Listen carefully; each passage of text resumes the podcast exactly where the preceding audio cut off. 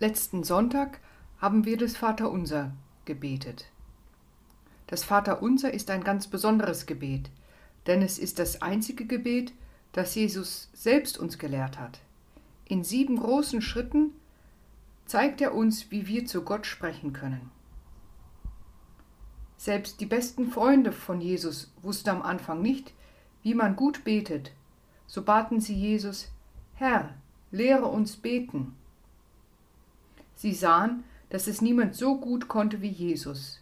Jesus war für sie der Spezialist für Gott. In den nächsten drei Tagen wollen wir etwas mehr über das Vaterunser lernen.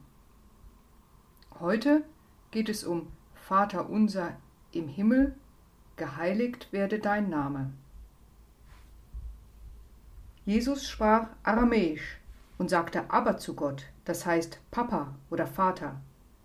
Gott ist ein guter, gerechter, liebevoller, starker Vater. Bei ihm können wir uns total geborgen fühlen. Wir sind durch die Taufe seine Kinder geworden. Deshalb sind alle Christen unsere Schwestern und Brüder. Weiter geht es im Himmel. In den Himmel kommst du nicht mit dem Flugzeug. Der Himmel ist, wo Gott ist. So kann ein bisschen Himmel auch mitten unter uns sein. Wo Gott da ist, da ist der Himmel. Da ist Freude ohne Ende. Im Himmel ist Platz für uns. Deshalb brauchen wir keine Angst vor dem Sterben zu haben.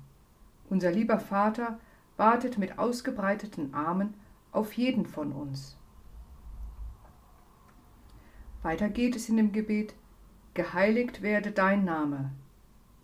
Gott möchte, dass ihn alle Menschen kennen, ihn lieben und zu ihm rufen.